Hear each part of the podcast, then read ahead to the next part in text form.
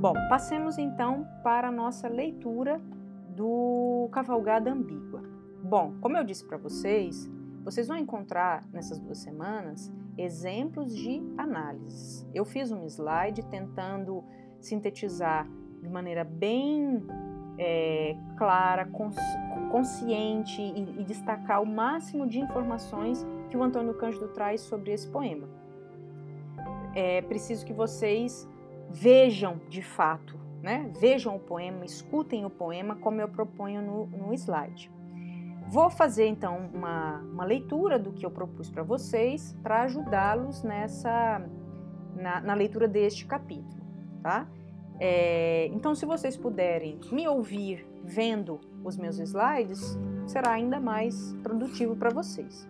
Bom, então nesse poema que nós vamos iniciar então pela leitura do poema, é a primeira coisa que nós devemos fazer sempre, a despeito das informações que eu já saiba, eu já conheço, já conheço esse poema de cor, eu gosto dele ou não gosto, não importa. A primeira coisa que a gente faz sempre é ler o poema. Essa é a primeira coisa que devemos fazer. Então, farei a leitura aqui do poema chamado Meu Sonho. O poema começa, esse é um poema, desculpe, do Álvares de Azevedo, e está em Lira dos 20 anos, o livro completo, né? O poema começa assim: Eu, cavaleiro das armas escuras, onde vais pelas trevas impuras, com a espada sanguenta na mão?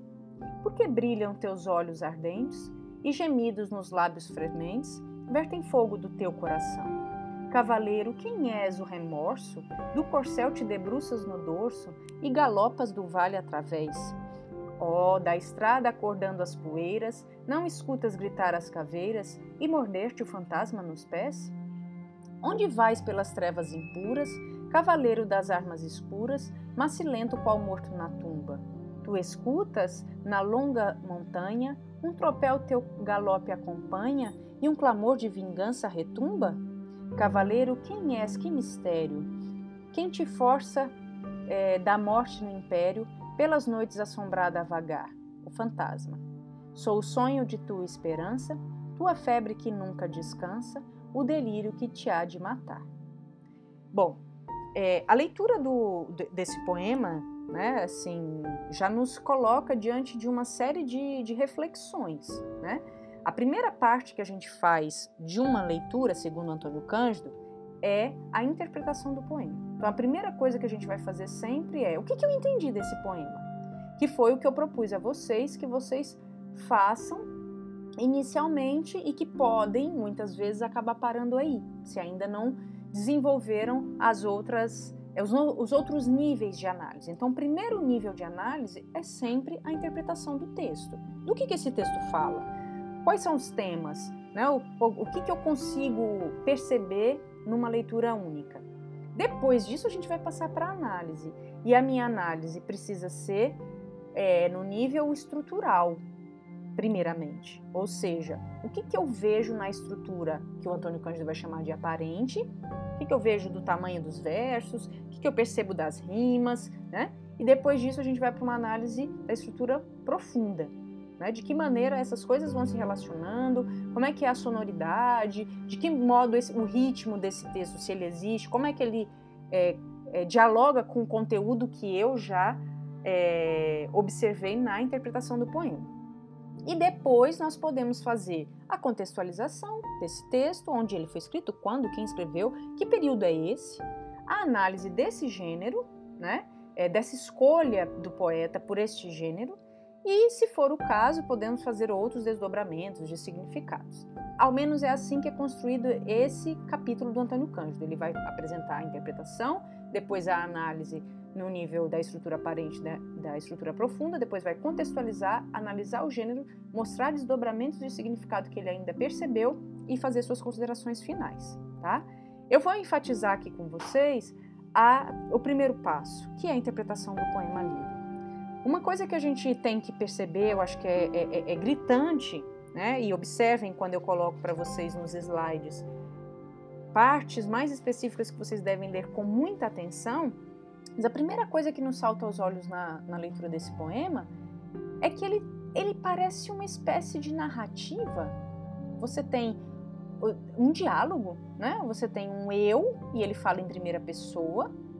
Ele se dirige a um cavaleiro, né? Ele fala assim, o, o, os versos começam: Cavaleiro das armas escuras, onde vais pelas trevas impuras com a espada sanguenta na mão. Então, gente, do ponto de vista do conteúdo, a gente sabe que tem um eu e que tem um cavaleiro. E que o eu fala com esse cavaleiro, né? E fala em primeira pessoa. Mais adiante vai aparecer uma outra personagem, né? Que vai ser denominado o fantasma. Né? E ele vai responder a, a esse eu. Então, o eu, se a gente for pensar na interpretação, o eu está vendo um cavaleiro, esse cavaleiro traz uma, uma veste, né, uma couraça, uma armadura escura, ele está galopando num vale que é também muito escuro, ele levanta a poeira, ele desperta o grito dos mortos, né, enquanto um fantasma vai mordendo os pés dele, esse cavaleiro tem né, uns olhos brilhantes, ele geme e ele traz é, a sua espada né, na mão, cheia de sangue. Ela foi retirada da, da sua bainha né, e ela, ele está trazendo isso na mão. Então, essa é a primeira coisa que a gente percebe. E a gente percebe que o nome do texto é Meu Sonho. Meu Sonho. Então, Será que, ah, de alguma maneira, então, a gente tem uma pessoa é, num delírio, num sonho, alguma coisa nesse sentido, né? É, que sonho que é esse? O que, que é? Inclusive, o fantasma responde exatamente isso para esse eu que indaga tanto. O, o, o fantasma diz: Eu sou o sonho da sua esperança, tua febre que nunca descansa, o delírio que te há de matar. Então, tem três palavras aí na, né, no nível da interpretação, tem três palavras que o fantasma responde ao eu. Esse eu que quer saber quem é o cavaleiro.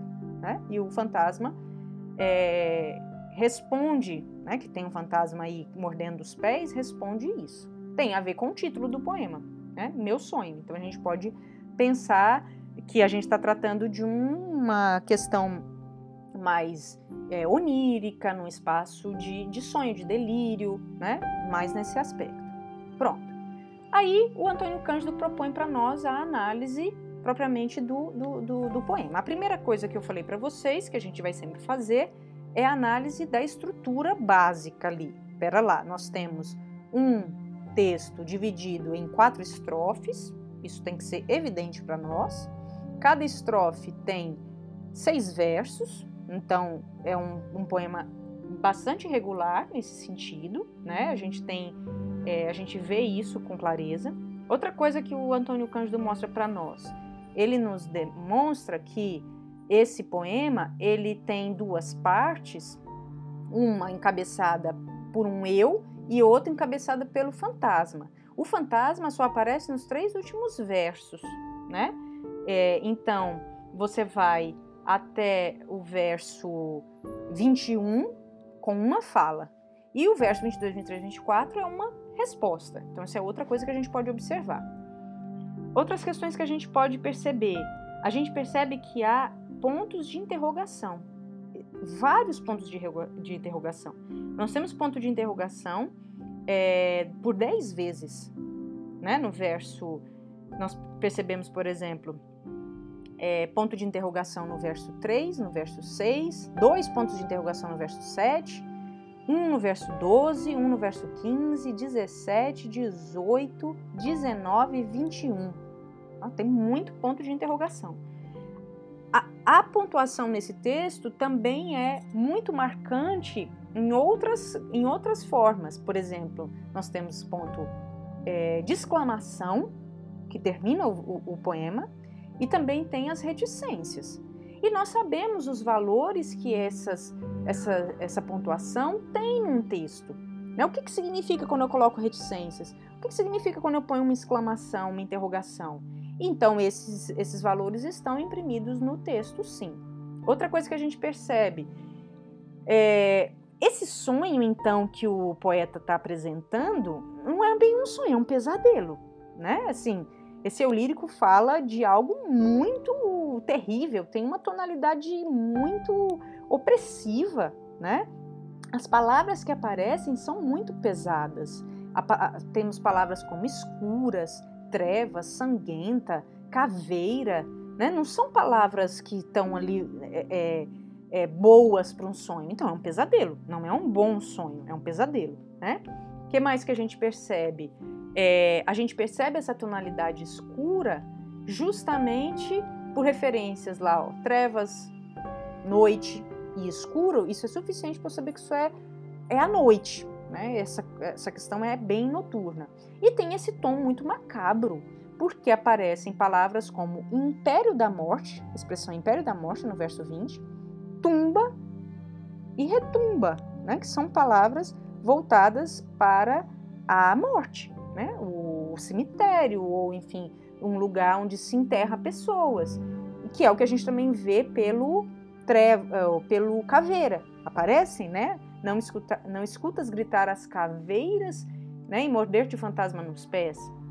Então, a gente consegue perceber pela estrutura já de antemão que se trata de um texto bem noturno, né, bem é, opressivo, né, uma, é um texto muito pesado nesse sentido.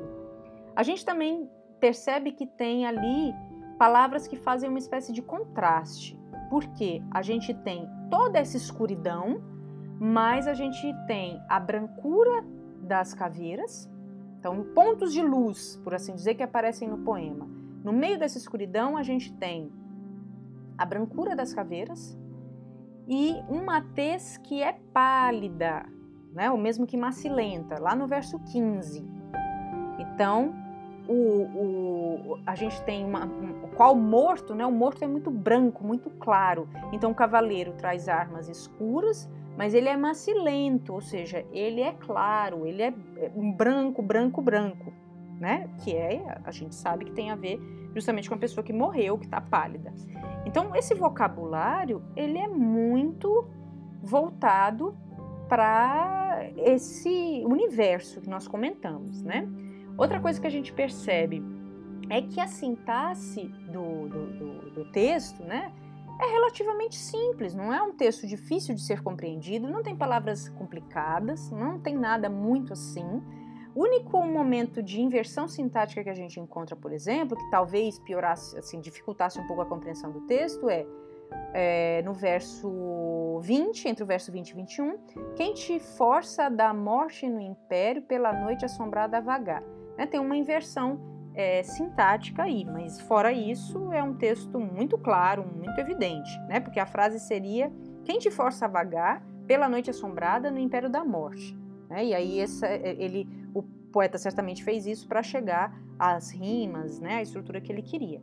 Mas de modo geral, o vocabulário e a sintaxe do poema é muito simples, são muito simples. Outra coisa que a gente percebe, existe uma gradação nesse final do texto porque a resposta do fantasma é: sou um sonho, que na verdade é um pesadelo, né?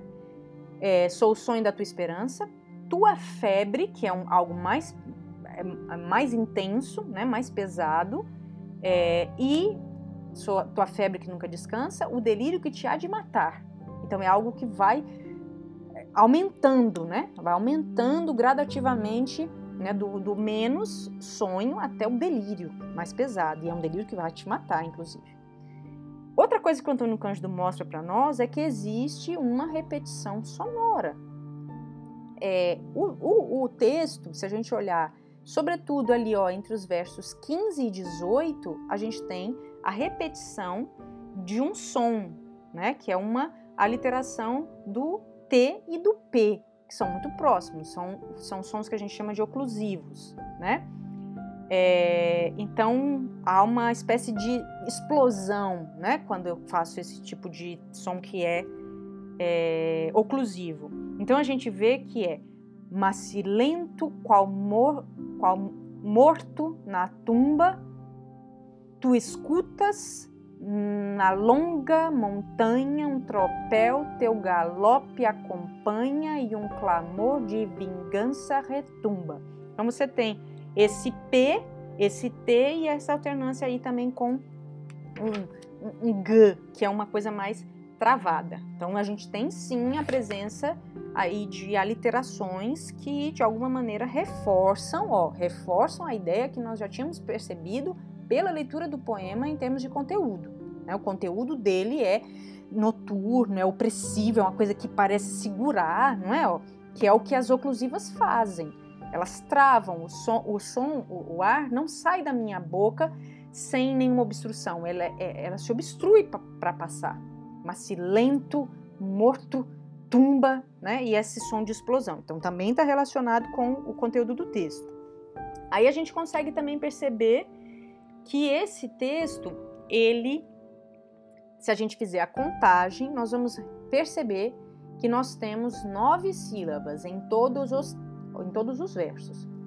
E segundo Antônio Cândido mostra para nós, vocês vão conseguir ver com clareza no meu slide, tem uma estrutura de ritmo que é 369, né? O, se a gente quiser dar o nome, isso a gente chama de trímetro anapéstico, mas de toda maneira é aquela forma de alternância de ritmo em que eu tenho duas fracas, uma forte, duas fracas, uma forte, duas fracas, uma forte, né? A gente chamou de combinação ternária.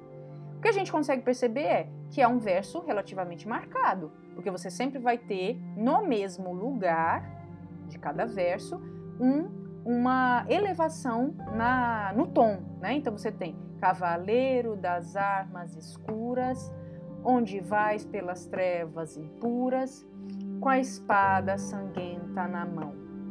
Porque brilham teus olhos ardentes e gemidos dos lábios frementes vertem fogo do teu coração. E todo o poema vai seguir isso. O Antônio Cândido também nos fala que esse é um tipo de ritmo muito comum para usar em hinos, mas também para tratar de questões, né, que são repetitivas e que não acabam, né, que tem uma coisa assim meio sinistra, meio de estado de angústia. E ele vai mostrar isso para nós em outros exemplos. Ele vai falar, por exemplo, que este é um texto que foi produzido no, no, no, romantismo, né? depois ele vai analisar melhor isso, mas ele vai falar que outro poeta, como Gonçalves Dias, no mesmo período do, do romantismo brasileiro, no seu texto chamado O Canto do Piaga, ele também usa essa mesma estrutura, porque ele quer causar esse mesmo efeito que nós tem, temos comentado, que é de uma coisa meio opressora, uma coisa, é, uma atmosfera de pressentimento ruim, né, que ele mostra para nós no, no, exemplo do, do Gonçalves Dias também. Então é algo recorrente. Também mostra para nós que existe uma rima, a rima é sempre as duas primeiras rimam entre si, aí ter o terceiro e o sexto verso de cada estrofe também rimam entre si, e as duas do meio, os versos 4 e 5, rimam entre si. Então é alguma coisa como, que a gente nomeia, né? A, A, B, C, C, B. Todo o poema vai seguir essa mesma estrutura.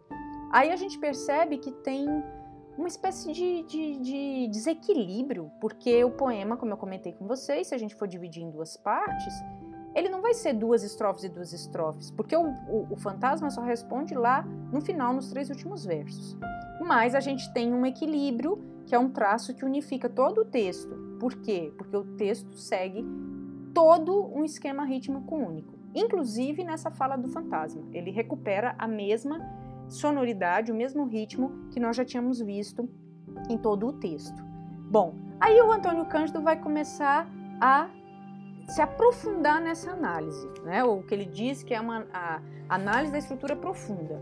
Já sabemos que eh, eh, já identificamos tudo o que é marcante na forma desse texto. Aí a gente começa a perceber, peraí, mas esse ritmo que ele está imprimindo, né? Esse ritmo não deve ser à toa. Cavaleiro das armas escuras, onde vais pelas trevas impuras, com a espada sanguenta na mão. Opa, peraí. A palavra cavaleiro aparece várias vezes nesse texto, como vocativo, inclusive, né? Porque alguém está falando com ele.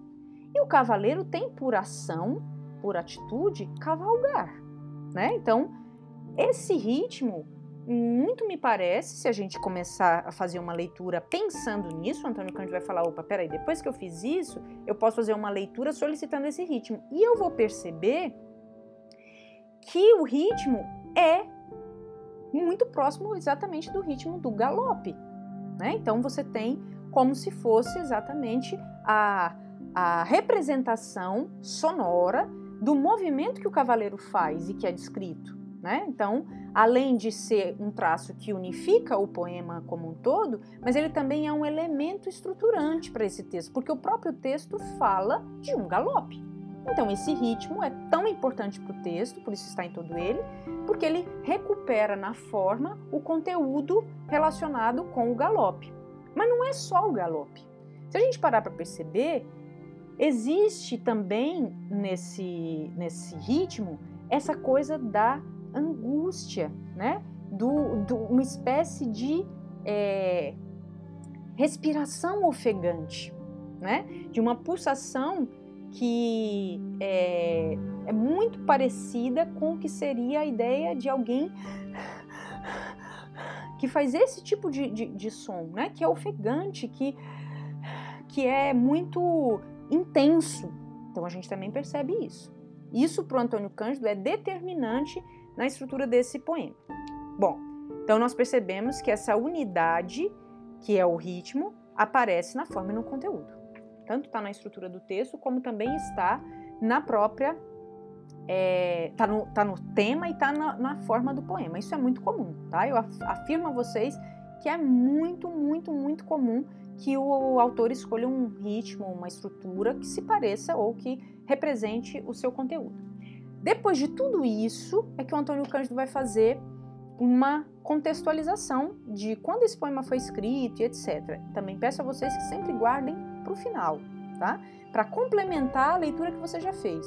Até aqui nós já sabemos que é um poema que trata de uma temática noturna, escura e etc.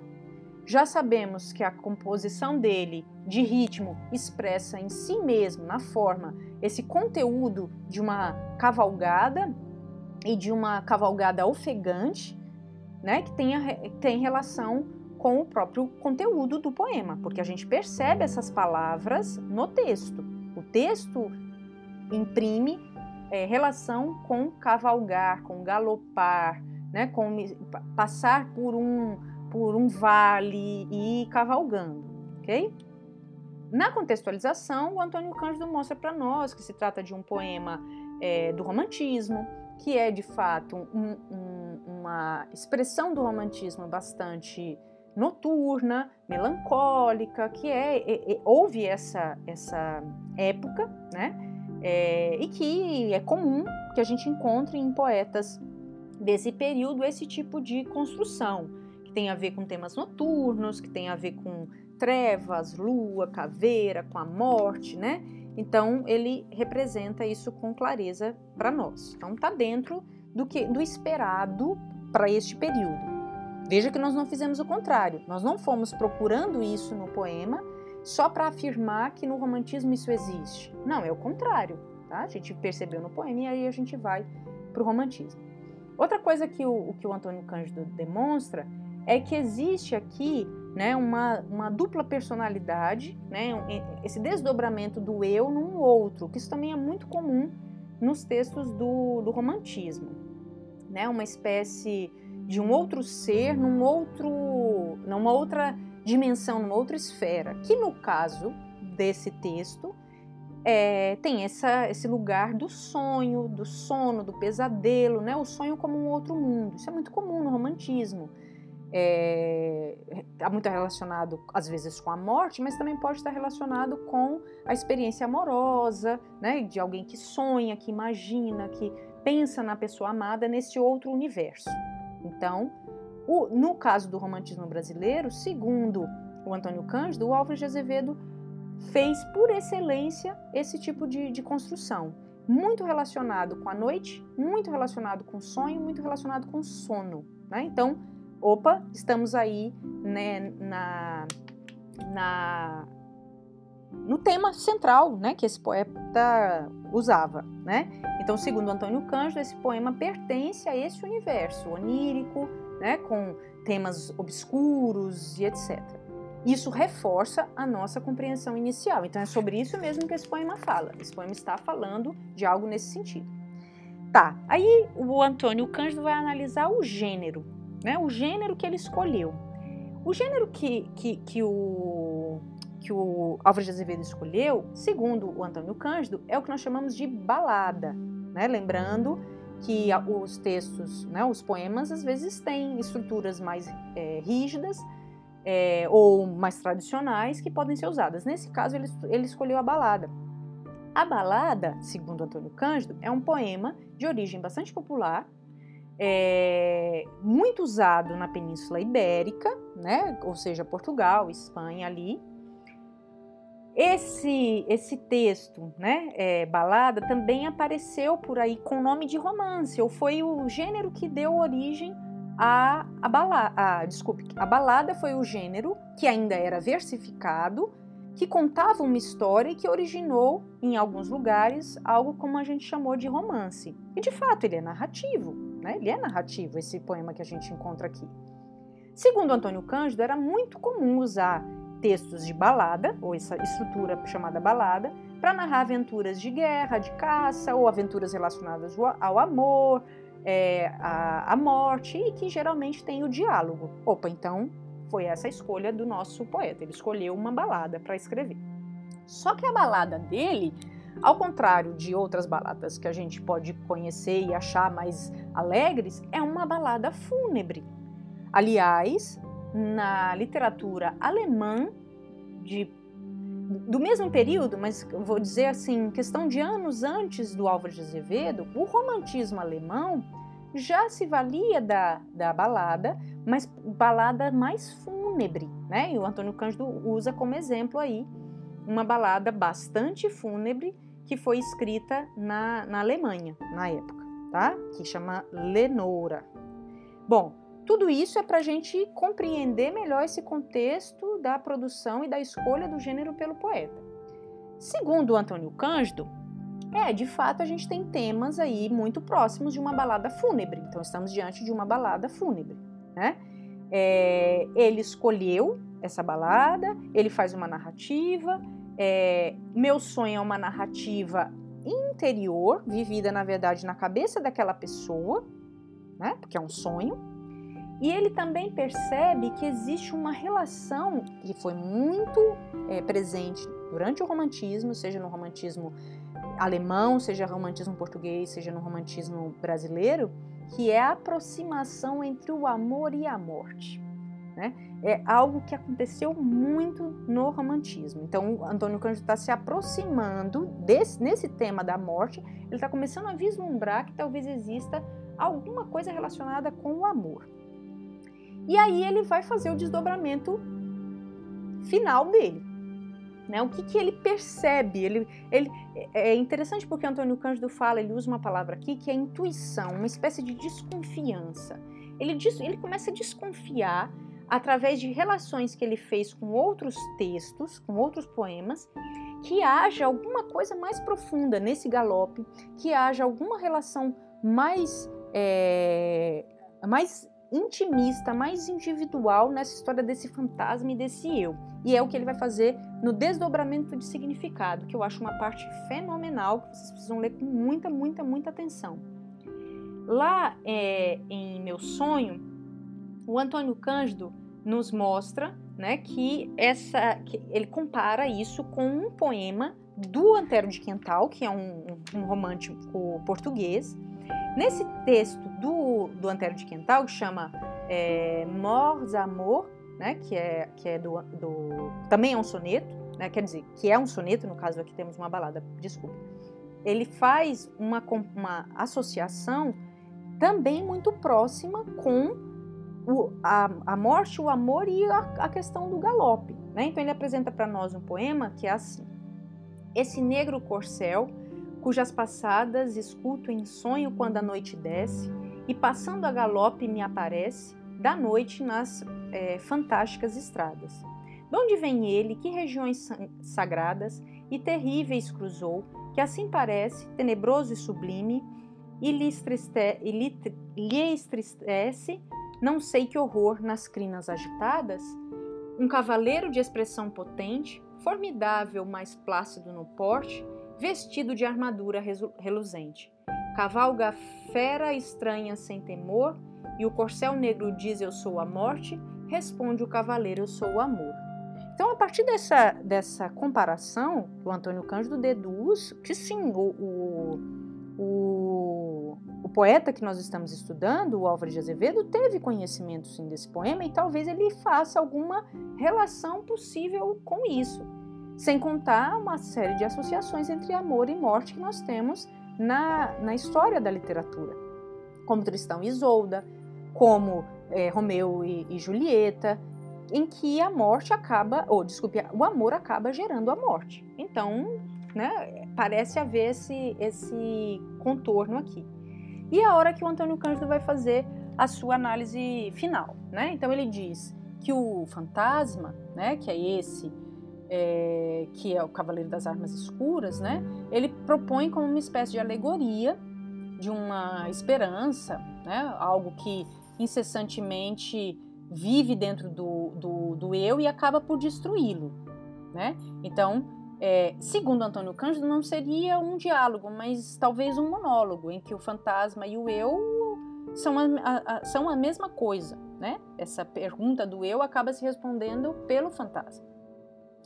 Aí o Antônio Cândido mostra que, se, se isso for bem assim mesmo, tem um contraste né, com o mistério é, que vai se desdobrando ao longo do, do, do, texto e que a gente começa a desconfiar que haja alguma outra coisa, que haja é, uma verdadeira razão para esse para esse sonho, para essa febre, para esse delírio, que nós não sabemos ainda. Nós ainda não chegamos a concluir que sonho, que febre, que delírio são esses respondidos no final do poema. Segundo, né, o Antônio Cândido vai lendo, ele compreende que esse enunciado do fantasma, essa resposta final, seria uma consequência, né? A consequência do que, que ele está vivendo e muito relacionado para ele ao amor. Então, isso que ele está vivendo é uma consequência do amor. E, segundo Antônio Cândido, isso se expressa na forma de uma é, angústia sexual. Então, ele vai lá de novo no Álvares de Azevedo e associa o que era muito comum em vários poemas do Álvares de Azevedo, nós não estamos tirando do nada, essa coisa do adolescente que teme, que tem medo de conhecer o amor, mas que, sobretudo, tem medo, tem um temor relacionado ao ato sexual.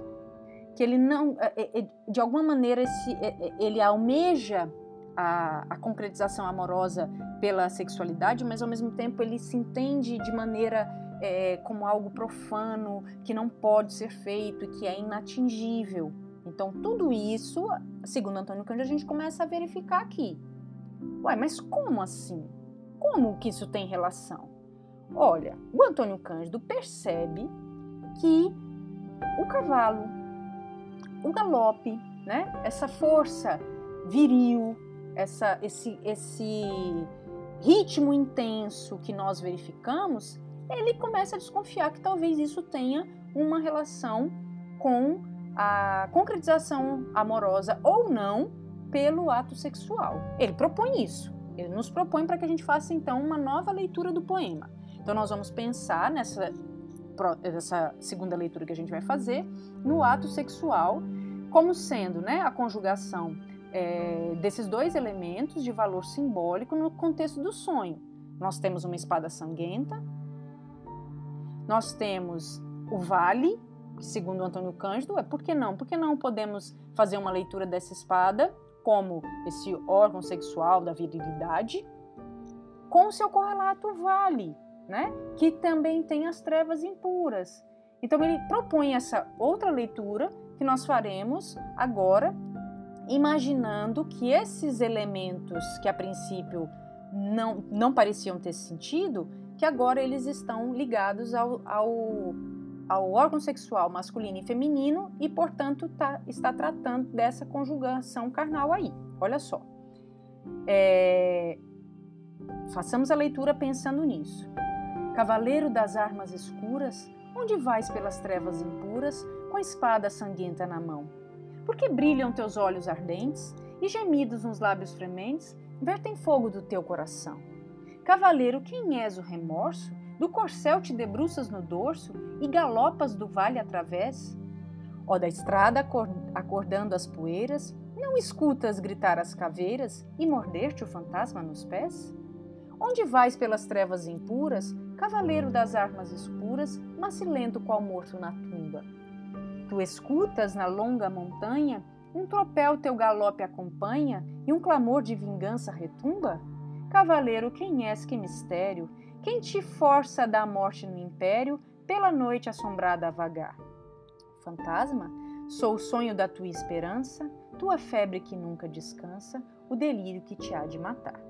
Olha, a gente percebe, por exemplo, que a palavra bainha, né? A palavra é, a palavra essa relação, né? Espada e bainha. Não sei se vocês observaram isso com clareza, mas a palavra vagina em latim é, significa, ou significa literalmente isso, esse, essa bainha onde se guarda uma espada.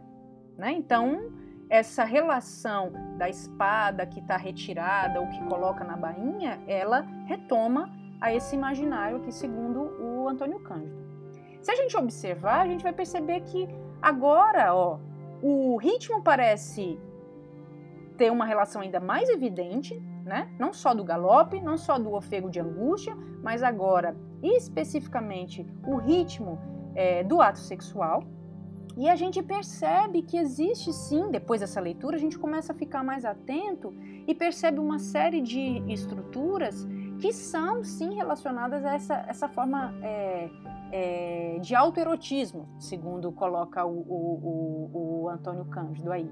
Então você tem olhos frementes, gemidos, lábios frementes, ver, vertem fogo, debruças no dorso, né? E finalmente, agora parece ter sentido porque a esperança, o sonho, a febre e o delírio, né? Que são as palavras relacionadas, segundo Antônio Cândido, ao orgasmo final desse eu lírico que está aí descrevendo a, a situação, certo? Então, essa é a segunda leitura que ele faz para finalizar o seu texto. Bom, nas considerações finais dele, ele vai justamente trazer é, todas essas é, conjugações que falamos, né? E a leitura que ele nos propõe é essencialmente a de buscar os significados que estão escondidos no texto, né? Buscando, sobretudo, pelo ritmo, porque se a gente observar mais uma vez esse ritmo se confirma, né? E aí a gente consegue perceber no texto do Álvares de Azevedo, né, uma, um poema fenomenal em que ele consegue expressar ao mesmo tempo essa angústia do, do adolescente, tanto em face é, da morte, quanto, sobretudo, em face da, a, da sexualidade dele, dessa descoberta da sexualidade. Bom, espero que a, minha leitura tenha ajudado vocês a compreenderem esse texto, que de fato não é um texto muito simples, e a gente se encontra no, no nosso encontro complementar para tratar deste poema. Um beijo.